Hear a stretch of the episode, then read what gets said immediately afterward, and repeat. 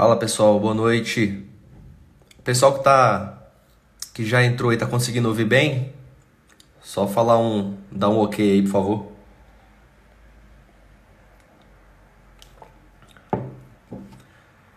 Então, pessoal, para quem não não tá ligado aí, a nossa live de hoje vai ser com o Roberto, tá? O camarada aí da Escola da Fortuna, que é um investidor internacional. Né? A gente vai conversar um pouco sobre investimentos no exterior. Né? Esse era o objetivo meu para esse ano, né? começar a investir no exterior. E aí esse camarada ele vai trazer aqui algumas informações para gente. Um camarada que investe em outros países, inclusive mora fora né, do Brasil, tem uma experiência aí grande em relação a isso. Tá? Então já vou chamar ele aqui.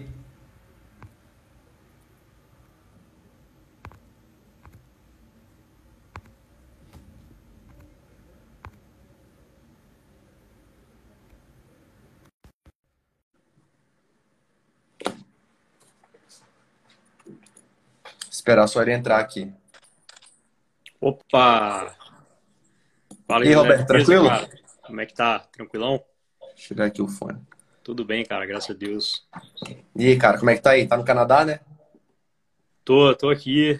É, aqui tá escurecendo ainda. Aí já escureceu, né? Aqui ainda tá, tá escurecendo ainda, porque agora a gente chega nessa. tá chegando na fase da primavera agora, e aí escurece só lá pelas 8 da noite. E no verão escurece só lá pelas 10 horas. É bom que dá para curtir mais, né? Dá para curtir o. É, sair com, com, as crianças, para brincar lá fora mais tempo. O dia fica bem longo, né? É. Bacana. Bacana. Camarada, então, cara, fala pra gente aí como é que você faz para investir na China, né? China, Austrália, onde mais você investe? China, Austrália, Estados Unidos, é, Brasil, né? Obviamente. É, Brasil ainda ainda tem falando de país país único assim, né, tratando cada país separadamente, o Brasil ainda é o que mais representa na minha carteira. Mas se eu for separar Brasil e exterior, já, já é 50-50, né? 50% Brasil, 50% é, exterior.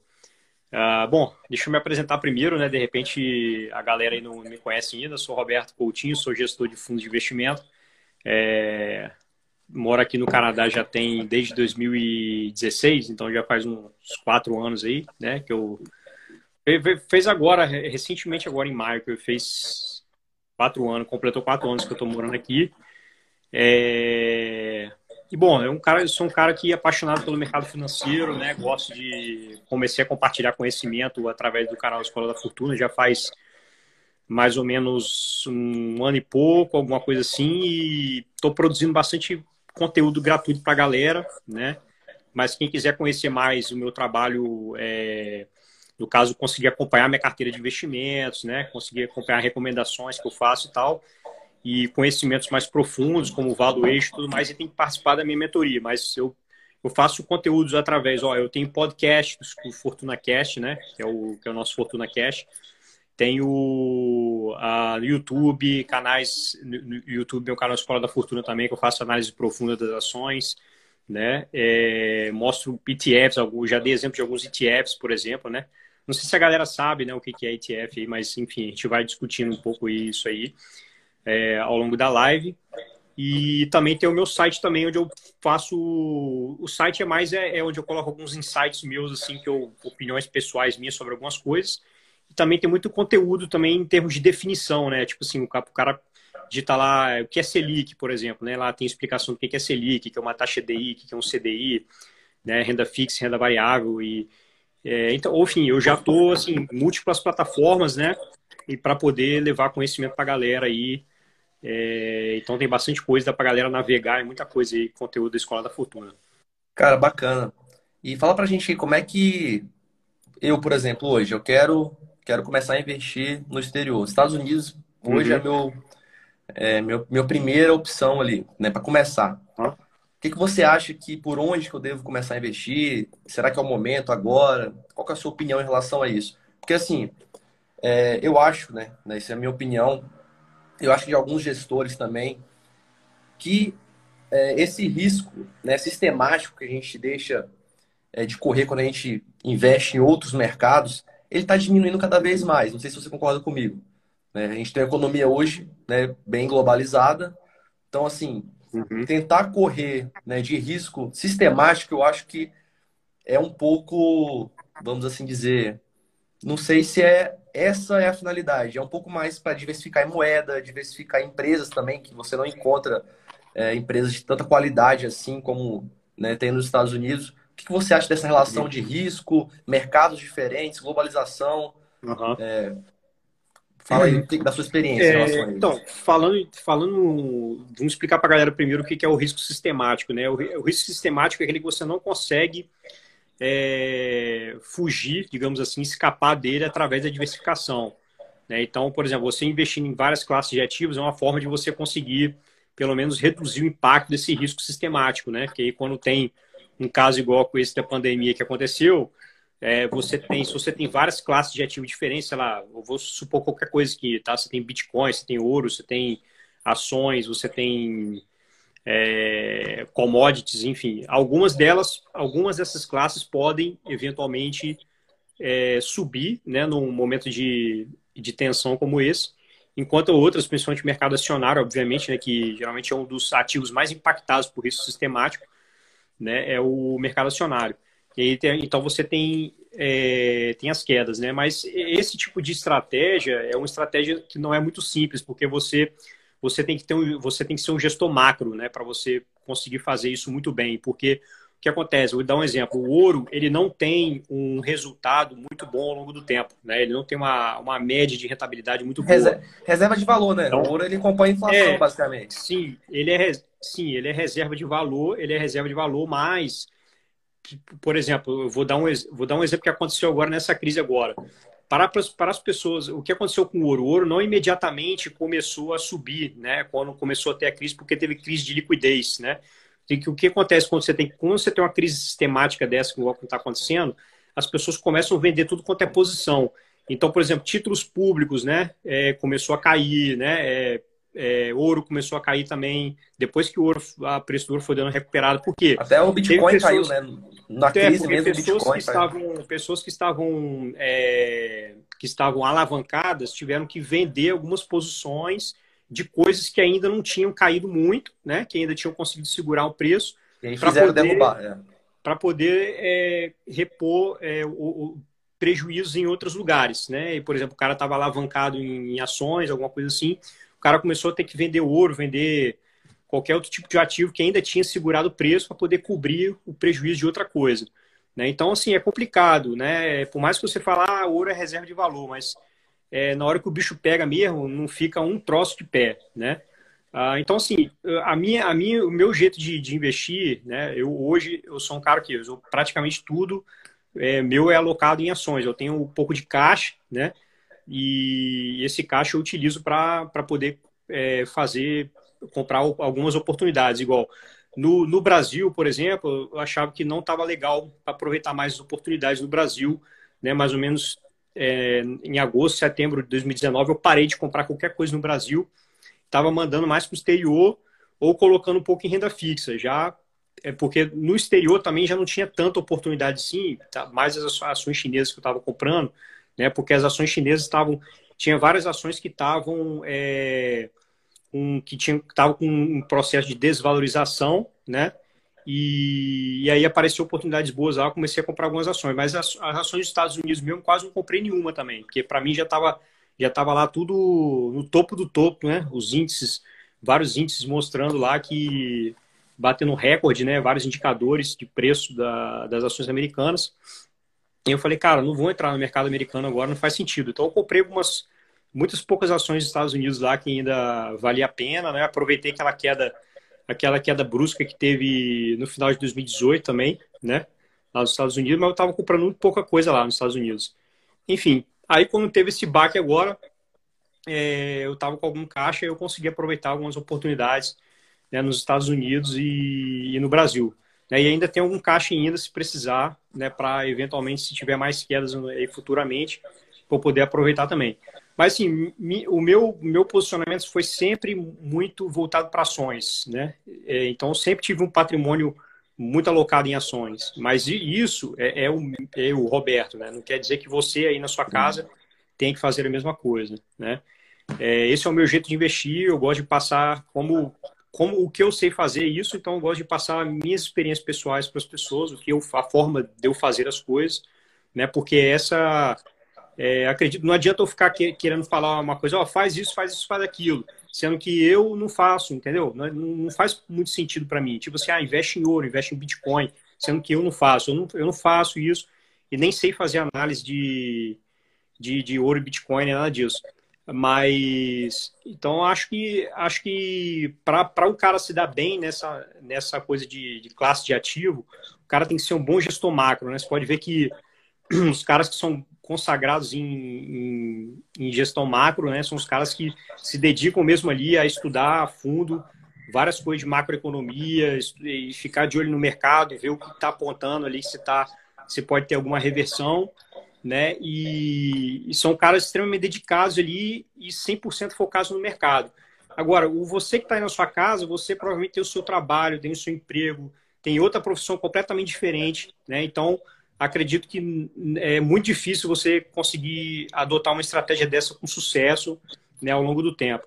Então, a meu jeito, o meu jeito de eu, de eu me proteger, proteger o meu patrimônio, é diversificar né, em várias empresas, geograficamente também. Né? Tanto é que eu tenho empresas investidas em outros países, não só no Brasil. E tem várias empresas. Hoje, meu portfólio já tem mais de 40 empresas. Né?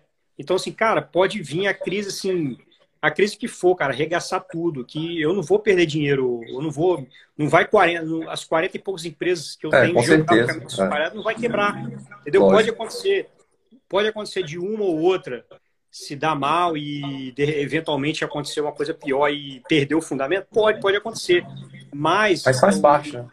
Faz parte, minha carteira hoje já está tão bem composta que como um todo ela vai continuar subindo, entendeu? Eu, eu sei que eventualmente eu posso errar em alguma, em alguma análise ou outra, né, em algum, em algum Normal também, né? não vai acertar todas, lógico. O que acontece, não, ninguém acerta todas. É. Mas eu tenho a certeza que eu tenho um bom portfólio formado e que esse portfólio, a, a, apesar das quedas que tem né, em épocas com, assim... Com o tempo ele está depois, é, depois ele vai, ele vai, toca o barco de novo, vai embora. E se cair muito, eu aproveito para fazer mais compras, né? E Isso. por aí vai. Né? E é assim que Agora, eu faço. Me fala aí, por onde você investe lá nos Estados Unidos, por exemplo? Qual corretora que você usa? Então, aqui, como eu moro no Canadá, eu uso as corretoras aqui do Canadá mesmo, que o pessoal do Brasil não, não conseguiria usar. Mas o brasileiro, ele pode. Basicamente, hoje tem três corretoras que, que a galera tá mais abrindo conta e que, que, e que aceita estrangeiro, obviamente, né? Que são poucas opções que tem de, de, de corretoras que aceitam estrangeiros. Então você tem a Avenue, né? que inclusive foi uma, uma corretora que foi aberta por, por brasileiros, inclusive tem integrantes, ex-integrantes da XP, inclusive, né, que ab, a, abriram a Avenue. É, Avenue.us, é, né, de United States. Coloca lá Avenue.us, é muito fácil em português, você faz o cadastro lá tudo online depois você faz a remessa do dinheiro e pronto, seu dinheiro já está lá e é só, é, se eu não me engano, a taxa de corretagem é 2,99, alguma coisa assim, não lembro exatamente quanto que é. Dólar? É, é dólar. dólar. É, então, assim, se você mandar 300 dólares, né, aquele custo vai ser de 1%. Né? Eu acho que se você trabalhar com, com essa mentalidade de, de custo máximo de 1% né, do que você está enviando, acho que tá de bom tamanho, acho que acima de 1% já começa a prejudicar um pouco. É, também falo mas, isso. mas tem outras corretoras um pouco mais complexas, né, do ponto de vista de, de interação com o site, mas dá para abrir de boa também. É, tem um TD Ameritrade. Inclusive, se você digitar no né? YouTube, né? é, se você digitar, se digitar no YouTube lá, aparece um pessoal que faz um tutorial lá, uhum. né, de como abrir conta e não tem muito mistério também não. Só um pouco mais chatinho, Aí você pode enviar o seu dinheiro para lá, né? Tem um site remessa online, inclusive o pessoal da remessa online meu, meu, são parceiros meus, né? É, se, se eu quiser usar, você pode usar o código Escola da Fortuna para você ganhar desconto lá na, na remessa do dinheiro para o TD Ameritrade ou para ou para Interactive Brokers, que é outra corretora. Interactive Brokers eu recomendaria mais para investidor que já está no nível mais acima Porque a Interactive Brokers é uma ferramenta completaça, tem tudo que você procurar de ativo vai ter lá, né? Diferentemente da Everest, às vezes você não encontra alguma coisa ou outra, na TD Ameritrade também não. A, a Interactive Brokers tem tudo. Porém, você tem que ter uma, uma certa movimentação financeira lá na, na, Interactive Brokers, porque ela tem uma, uma taxa fixa. É, lembra, lembra quando no Brasil tinha taxa de custódia? Custódia, você lembra disso? Sim, sim. E aí, se você tivesse um determinado número de transações, aí não cobrava taxa de custódia, você lembra disso? Que teve uma época que teve isso no Brasil? Não lembro se você se, lembra dessa época. Sim, Tinha sim. taxa de custódia, só que se você gastasse X reais em corretagem, a partir daquilo ali zerava. Então, é sim. mais ou menos isso. A Interactive Brokers trabalha mais ou menos dessa forma. Se você gastar tanto de corretagem por mês, né, ele, ele não te cobra aquele valor fixo lá, que se não me engano é 10 dólares por mês, alguma coisa assim. O Fernando ah. falou aí que a TD Ameritrade é top, suporte, taxa zero para estoques e então, É, é, então, tá vendo aí? É tranquilo. É, a galera às vezes gosta do da Avenue porque por ser um site mais é, intuitivo, né? É mais é, intuitivo, em português parece. e ali você tem acaba conseguindo ter mais proximidade ali, tipo, a galera responde rápido, entendeu e tal. Entendi. Mas o suporte da TD Ameritrade não deixa a desejar não, é tranquilo também. Você manda e-mail lá, eles te respondem e tal, e tranquilo. Né? Qualquer uma das três que você escolher, você cara, vai estar é bem servido. Como é que você investe na China, cara, por exemplo? Fiquei curioso para saber. Então, é, na China, os brasileiros também conseguem comprar também ações chinesas, tá? Não só sou eu porque eu moro aqui no Canadá, não. É, porque existem o quando a partir do momento que você está no mercado americano, o mercado americano te abre as portas para o mundo todo, digamos assim, né? Ah, então você investe via Via mercado americano, via, China. Via mercado americano, exatamente. Ah, via mercado americano. É, é, é, menos burocrático, mais simples, né? Se eu fosse inventar de abrir, abrir conta lá na, na corretora lá de Xangai, não sei o que, ia ser bem mais complicado. É, então, o mercado americano hoje ele oferece né, as famosas chamadas de ADRs, né? Que são é, é no Brasil. No Brasil você tem as BDRs, nos Estados Unidos BDR. você tem as ADRs. Só que as BDRs do Brasil são basicamente empresas americanas, né? E, e as ADRs, as ADRs dos Estados Unidos são empresas de tudo quanto é lugar que você imaginar na parte do mundo, né? Então, assim, as principais, difícil você pegar uma empresa grande, que já, que já esteja grande, que esteja na Europa, ou no Japão, ou na Austrália, que seja, e que não tenha uma ADR, né? Quase tudo tem ADR. Então, a, a, o Alibaba, Alibaba, por exemplo, eu invisto, mas a Alibaba fez captação é diferente, porque a Alibaba, eles fizeram captação através da Bolsa Americana. Entendeu? Então, ah, é, como entendi. Uma, então, como se fosse... é como se fosse uma compra direta, né? É como se fosse um XP, comprar XP lá. É, que... isso, isso, exatamente. É. Mas tem também algumas ADRs chinesas tal. Tem o, eu não lembro de cabeça, mas eu devo ter algo em torno de umas 10 ações chinesas, mais ou menos, hoje no meu portfólio. Não lembro de cabeça, mas deve ter em torno de umas 10. Algumas ações de tecnologia, né? É, a maioria de tecnologia, na verdade. A maioria delas tecnologia. Cara, interessante. Nunca não, não conheci ninguém que, que investia na China, assim.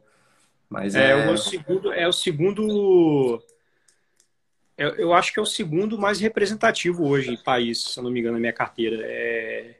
E depois é o Canadá. Né? Eu tenho Canadá também, eu tenho, eu tenho bastante posição de empresas é, exploradoras de ouro no Canadá, né? É... Que explora ouro aqui no Brasil, né? Até. Explora de ouro. É, tem uma, tem uma que explora ah. ouro no Brasil. King tem Royce, uma que né? explora, tem uma que é. Então tem a Equinox. Tem a Equinox que tem em Minas do Brasil, né? E em outras partes do, do, do da América também. É, tem a Kirkland, que é uma empresa que explora no Canadá e na Austrália. as empresas, as empresas, as mineradoras australianas e as, e as canadenses, cara, são as melhores, são as mais tops, cara. Inclusive eu mostrei para eu mostrei para a galera lá da no meus stories uma vez dessa, um dia desse aí, não sei se foi ontem, anteontem. Eu vi lá, eu vi. uma empresa, uma empresa australiana eu vi. Em 10 anos, valorizou 43 mil por cento, cara. Alguma coisa assim, 43, 48 mil por cento. Doideira.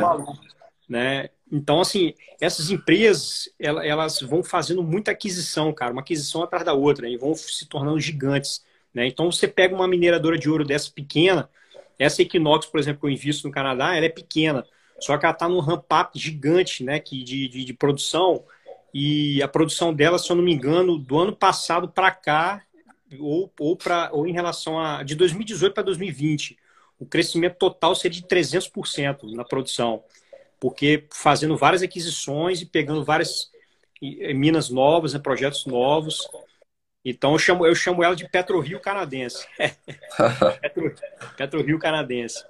Então é uma empresa nova, né? Não tem poucos anos de vida e, e, ano passado ela já começou, já começou a dar alguns trimestres de lucro. Então, mesmo ainda não atingindo o, o pico, né, de, de produção dela e de, de custo de escala, ela já conseguiu é, ela já conseguiu ter lucro em alguns trimestres. Então, quando ela conseguir atingir o pico de produção com custo de escala, né, ali embutido no, naquele processo ali, acredito que ela vai se tornar bastante lucrativa, né, e vai dar aquele, aquele salto lá na, no preço das ações.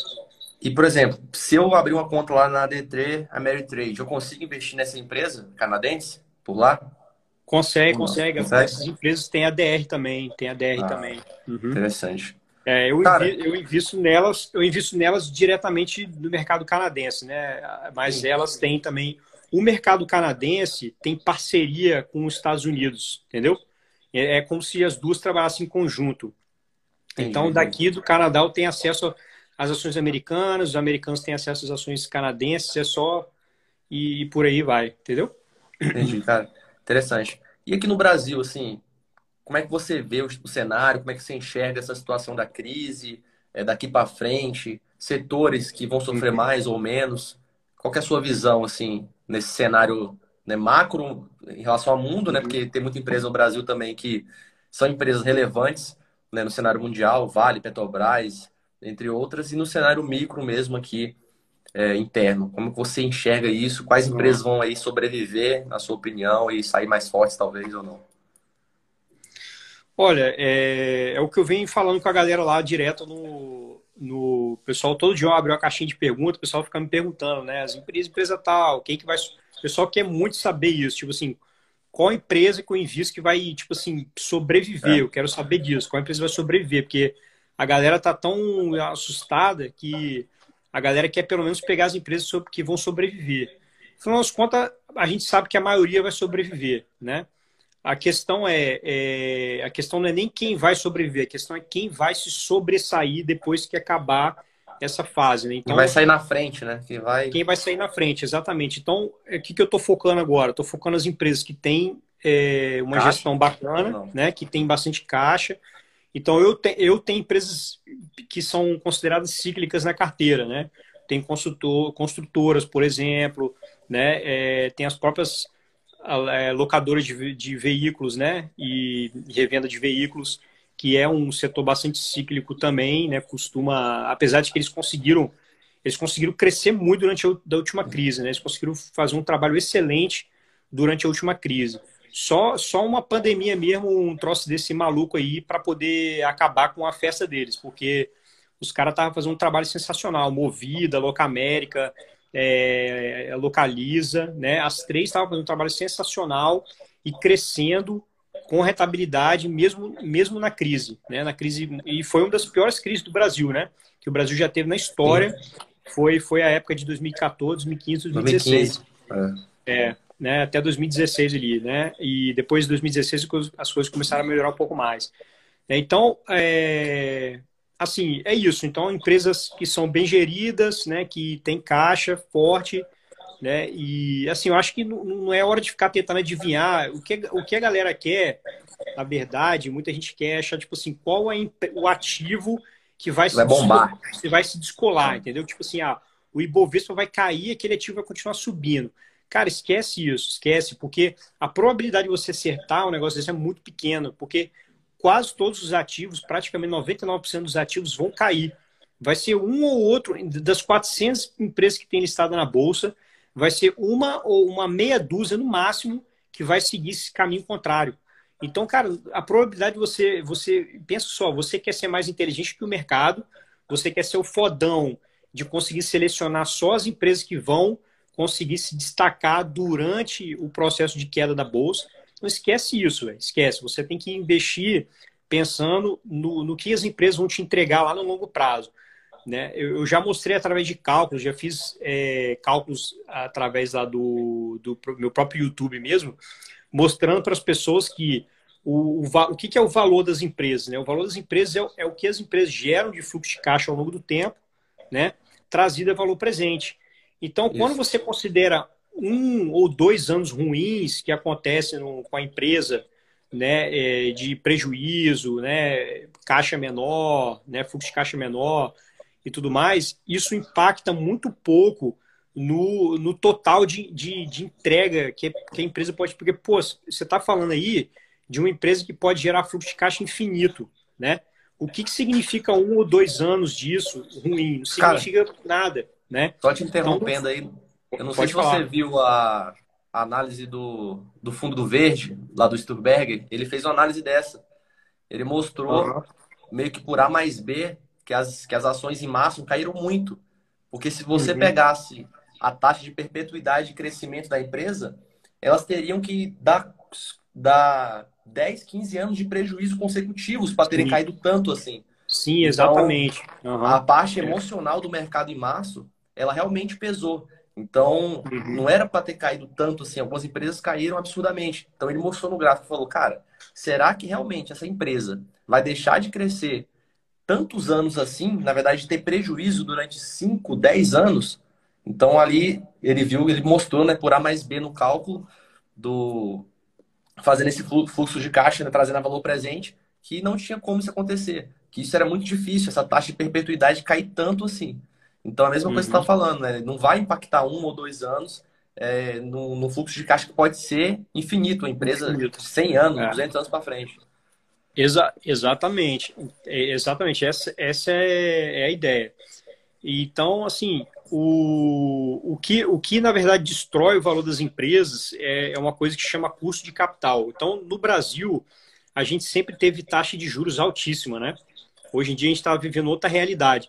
Taxa de juros alta é igual, é igual à destruição de valor da empresa. Não, não tem outra, não tem outra conversa, porque a empresa, ela, quando você está num cenário de juros altos, a empresa ela se financia a um juros, a um juros maior.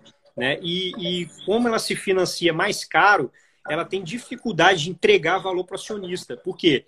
Os projetos dela têm que ter um retorno muito alto para poder compensar aquela captação de dinheiro que foi feita né, a, um, a um custo muito alto. Tá? Então, hoje que nós estamos aí na Selic, a Selic é 3%, tem, já tem um monte de gente anunciando que é os profetas do apocalipse, né? A galera que só bota desgraça o tempo inteiro falando que vai ser o terror para o Brasil, que, que o Brasil, com, com 3% de Selic, já está já tá tendo taxa de juro negativa, né? E que isso aí vai, a gente vai sofrer as consequências de um dólar cada vez mais alto, né? Então, eu concordo, concordo, mas é, ao mesmo tempo, é, o, que, o que, que você faria se você fosse presidente do Banco Central nesse momento? A, a, o, a economia precisando de fôlego, né? precisando que as empresas é, tomem dinheiro no mercado para poder, né, poder reforçar o caixa, sobreviver. Se você sobe o juros, você enforca mais ainda as empresas, você enforca mais ainda a economia. Encarece o crédito, né? Não adianta. Você enforca os consumidores, você enforca os consumidores, o consumo né, vai lá para baixo, você enforca Sim. as empresas. Expansão empresarial cai.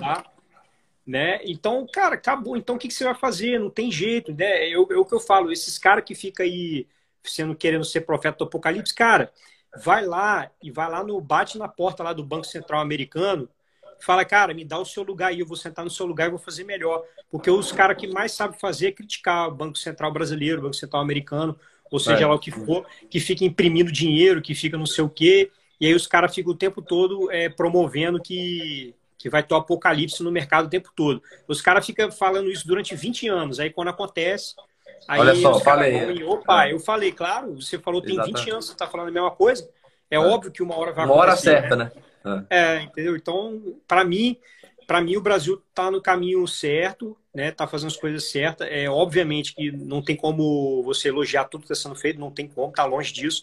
Mas eu, tô falando da parte que eu entendo, que é a parte, né, que é a parte que eu sei mais que é economia, avaliação de empresas. Sim. Então, para a Bolsa Brasileira, né, eu acho que por os investimentos a médio e longo prazo, eu prefiro muito mais um cenário assim, né, do jeito que está agora, de uma política fiscal, né, que você está ali jogando dinheiro na economia, que você está é, barateando crédito, né? Barateando crédito, né? E aí vai, vai haver vai ter consequências? Sim, vai ter consequências. Tem consequências. Tudo tem consequência. Tudo tem consequências. Tudo na economia você mexe aqui e sai outra coisa ali, né? Então, mas qual é a solução para melhor do que essa? Não sei, entendeu? Não sei. Então, é complicado. Mas enfim, então, acho que o Brasil hoje apresenta as melhores oportunidades em termos de, tipo assim, empresa que está muito descontada, né? Você olha para o mundo e você olha para o Brasil, cara, tem muita empresa muito descontada no Brasil. Ainda? Ainda tá barato, então? Tá muito, tá bastante. Tem várias tá empresas aí que estão valendo metade do que, do que deveriam valer, né? O Stuhlberger até ele falou que ele, ele primeiro direcionou o dinheiro do fundo dele para os Estados Unidos, né? Porque ele analisou assim e falou que, ó, os Estados Unidos têm maior capacidade de recuperação, né? Ele, ele pensou, né? Os Estados Unidos têm maior capacidade de recuperação, então por isso eu vou alocar o dinheiro primeiro nos Estados Unidos. E a, a princípio parece que ele se deu bem, né? Porque os Estados Unidos uh, o índice recuperou de forma muito rápida e daqui a pouco já está batendo, batendo o mesmo valor Sim. do que estava no passado. É óbvio que você pode ter uma segunda queda, né? Obviamente, você pode ter uma, uma nova queda. Mas, de fato, ele está ele tá certo no raciocínio. Os Estados Unidos têm, sim, muito mais capacidade do Brasil, do, do que o Brasil para sair dessa, dessa crise, né? Tem muito mais poderio econômico para isso. Inclusive a China também. Acho que a China também é, já está demonstrando é, sinais de que a economia vai conseguir. Os caras estão fazendo um bom trabalho lá para poder, poder fazer com que a economia volta, volte a crescer e tal. Eu tenho uma ação lá, por exemplo, que é de que é de vende carros elétricos na, na China, né? Que a, o, tinha ido a mal. A Tesla chinesa. É, a Tesla é mais ou menos isso, a Tesla chinesa. Ela tinha ido mal em janeiro e fevereiro por causa da, da pandemia. Não, não tinha ido mal, mal entre aspas, assim. Esperava-se um crescimento maior, ela manteve ali o crescimento mais ou menos no mesmo patamar que estava antes, não conseguiu crescer. E agora, esse mês de abril, ela já apresentou um crescimento de 180%. Entendeu? Ou seja, já está demonstrando sinais de que o, o mercado já está se, tá... já tá se enriquecendo. Tá né? Entendeu? Eu acho, cara, assim, né, a minha opinião, eu acredito que pode durar ainda esse ano, até o final do ano aí, talvez o mercado ainda emperrando aqui no Brasil, pelo menos. Uhum. Mas eu sim, acho que pro ano que vem a gente já começa a voltar a andar, porque tá sendo muito é, essa questão né, da, do, do vírus e tudo mais, isso está recebendo muito foco e eu acho que uma, uma, uma, vacina, por exemplo, não vai demorar muito a sair, entendeu? Algum tipo de remédio eficaz, eu acho que não demora muito a sair, a gente vai voltar à vida normal. É claro que a economia não tem esse botão de liga e desliga, né? Vai uhum. ter um efeito colateral, com certeza, né? vai atrapalhar o crescimento, mas para quem investe né, por longo prazo, ali, médio, longo prazo, eu acho que não precisa ficar desesperado, não precisa ficar querendo é, qual é a bala de prata, o que, que, eu, que, que eu tenho que investir para conseguir é, sobreviver, igual você falou. Eu acho que pode ficar tranquilo, né? Mantém ali sua locação, vai aportando ali mensalmente, pega ali as empresas que estão descontadas, né? as oportunidades, que está cheio de oportunidade aqui no nosso mercado, né? Investir em empresa com caixa, boa administração, né? projetos uhum. aí execuíveis. Então, acho que tem tudo para a gente passar dessa situação aí e sair mais forte lá na frente. É, esse ano, esse ano, digamos que é um ano, um ano já foi perdido, né? Não tem jeito. É, Por mais que a gente que reabra a economia, você viu lá, já mostrou estatísticas de comércios que, que reabriram alguns shopping centers, por exemplo, mas não tem movimento. Então, assim, as pessoas, elas estão com comportamento de como se estivesse numa guerra, entendeu? Tipo assim, eu vou fazer só o básico, né? Eu vou comprar, eu preciso comprar comida básicos é. aqui e, e se resguardar. Então tá todo mundo em posição defensiva. Não é porque ah, a gente precisa voltar, reabrir tudo. Mas, cara, não vai voltar. Não vai voltar é. tão rápido assim. Não tem esse botão de liga pessoas... e desliga. É, as pessoas não vão sair aí consumindo tudo igual maluco. Não vão, porque tá todo mundo na retranca. Ainda mais porque, porque tá muita gente com, com risco de perda de emprego, né? Então, assim, nesse momento é até difícil falar de. A gente fica até numa tarefa muito difícil de falar de investimento no momento desse, porque a maioria das pessoas, na verdade, não estão com condição de investir, não estão em condição de, no máximo, aí, de sobrevivência, né? Tipo assim, o que, que eu vou fazer para poder é, conseguir pagar minhas contas em dia? É só isso que a maioria das pessoas, dos brasileiros, certamente estão só pensando sob essa perspectiva hoje, né? Tipo assim, eu quero sobreviver e aí depois, mas os ensinamentos que a gente passa aqui são para a vida toda. Então, por mais que é, você lógico. esteja passando por uma situação que você não consiga investir agora, segura as pontas, né? Vai aprendendo aqui com a gente, vai guardando, anota, anota no caderninho as ideias, os insights. Quando você puder voltar a investir, você já vai estar tá com, com as coisas tudo na, na mente, o que tem que ser feito, né? E, e voltando à questão do exterior, muita gente me pergunta é, Roberto, tá valendo a pena investir no exterior por causa do dólar, né? Tá fazendo uma conversão, tá dando muito ruim e tal, e, e talvez até o, dó, o dólar suba até mais. Né? Então, assim, por, por, justamente por causa do, da taxa de juros mais baixa, o que acontece? O que você tem agora? Você tem um diferencial entre a taxa de juro brasileira e a taxa de juro americana, o diferencial de juros diminuiu. Como, como o diferencial de juro diminuiu, isso pressiona mais, né, para poder a moeda, a moeda se desvalorizar, a moeda brasileira, né? Porque você tem uma, uma fuga de capital, pessoal, por exemplo. O pessoal vai investir lá, né, cara? Não, não é, você tem uma fuga de capital. Então, você tem um monte de coisa que está pressionando para a fuga de capital. Você tem um país que é um país subdesenvolvido, que tem dificuldades econômicas e tal. Estabilidade política. Já é, já é um primeiro motivo para sair fora. Segundo motivo que que é, não é mais o Atrativo, não é mais a, né? a, a, renda fixa mamata que era antes, né? Então a galera vai saindo fora, então é normal ter essa pressão, essa pressão aí no, no dólar no curto prazo. Então tipo assim, o cara fala, ah, não vou mandar, não vou mandar dólar lá porque porque é, tá, já tá 5,70. Tá, beleza, mas esse 5,70 pode virar 6, 6. pode virar 6,20, né, e tal. Então, Ainda mais para quem investe para longo prazo, o cara não pode simplesmente fazer essa conversão e, e... porque como o cara está investindo para anos e anos da vida dele, a tendência é que no longo prazo a inflação, a, infla, a diferen, diferencial inflacionário entre Brasil e Estados Unidos ele sempre existiu e sempre foi muito grande, né? Obviamente que hoje em dia já comprimiu bastante, que a inflação brasileira já está com perspectiva aí de, de apenas 2%, né? Se eu não me engano, 2, 2,5% a expectativa futura de inflação para o Brasil. Então, o diferencial inflacionário também vai diminuir. Mas mesmo assim, a inflação americana ela é sempre menor do que a do Brasil. Então, isso faz com que a moeda brasileira perca tempo, perca é, valor no de tempo. forma muito mais acelerada do que a moeda americana. Né? Então, assim, por mais que você mande agora o seu dinheiro, depois, ah, vou pôr, peguei a 5,70 ele vo, é, aí depois voltou para caiu para 5, por exemplo. Caiu é. para 5.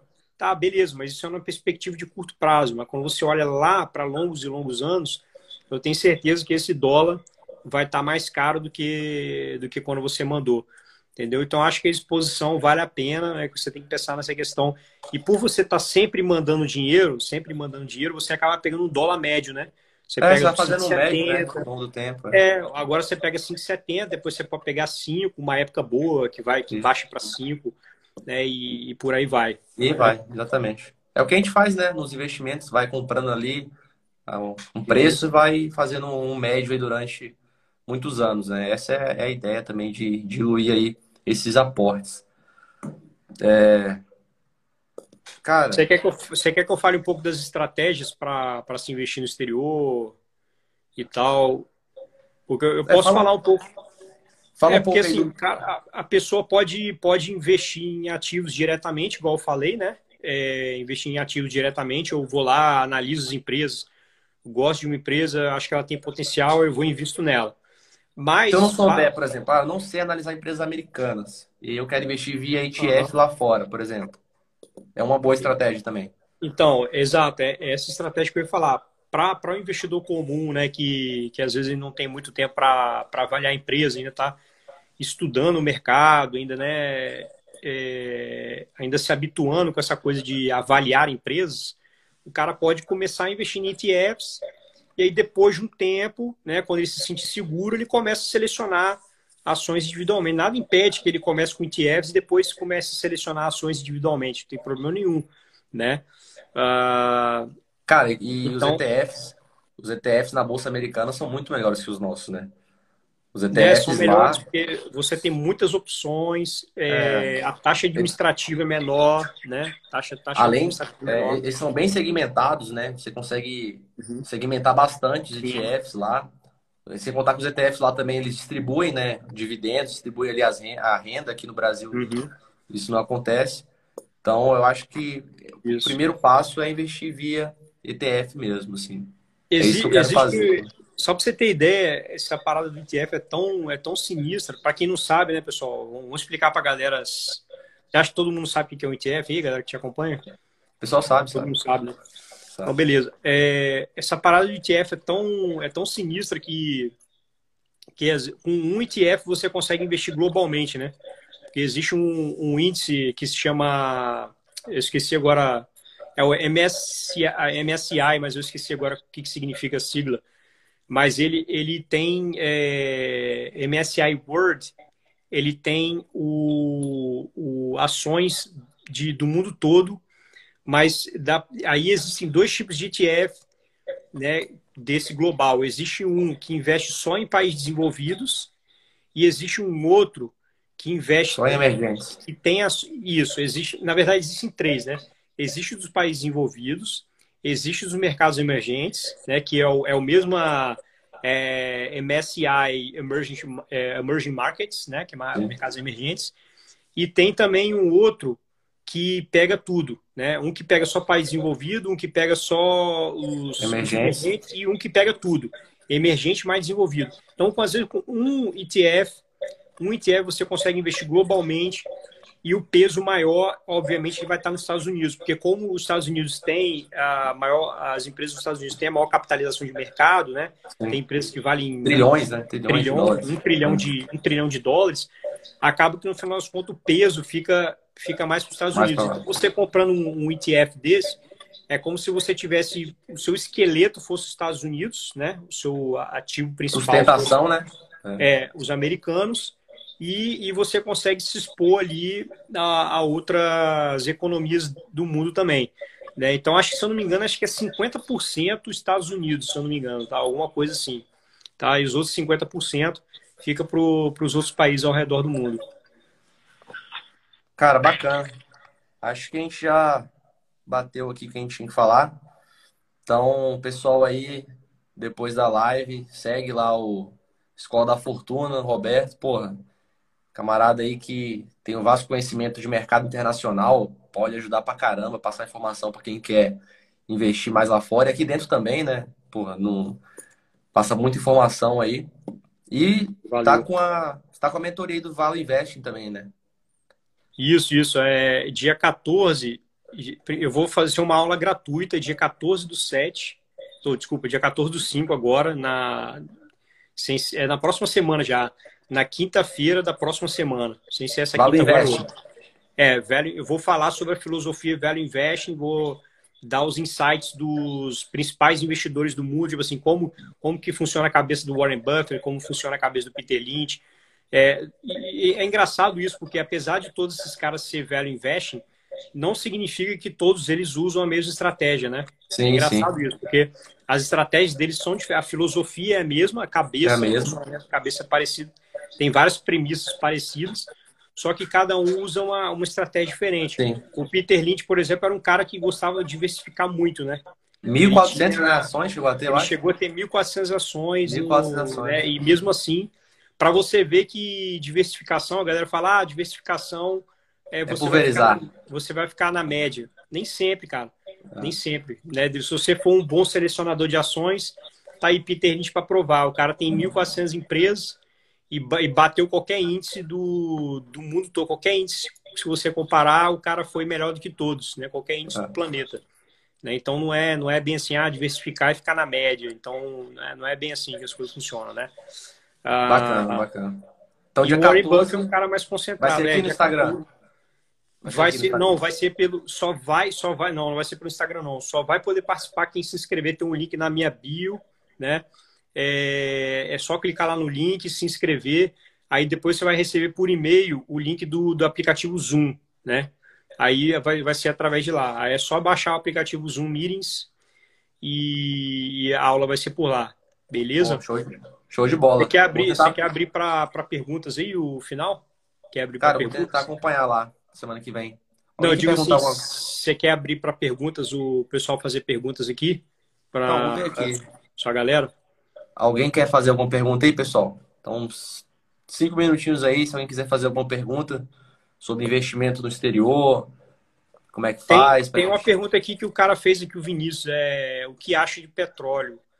Ah, então, cara, cara petróleo, petróleo é, petróleo eu, eu acho meio complicado, né, cara? Petróleo é muito, é muita tensão é, é uma coisa que não depende muito assim de mercado, é mais tensão política, eu acho.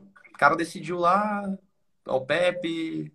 Uhum. É, é às vezes não depende, às vezes não depende muito da, não depende muito da às vezes a empresa está fazendo uma boa gestão, é. só que mesmo assim vem o negócio e caga tudo, né? Exatamente. Mas eu, eu digo o seguinte, empresa de commodity em geral é complicado, não, não, não, só, não só petróleo. Mas é, eu uso uma estratégia específica minha, que eu adotei, né, que eu adoto já há anos, que é, que é você comprar empresas é, de commodity que elas estão muito, muito, muito baratas, que é justamente o caso agora. Né? Então, por exemplo, eu vou dar um exemplo pessoal. É, eu tenho investimento na, na empresa chamada Ecopetrol, que é a maior petroleira do, do colombiana e uma, uma dos maiores do mundo.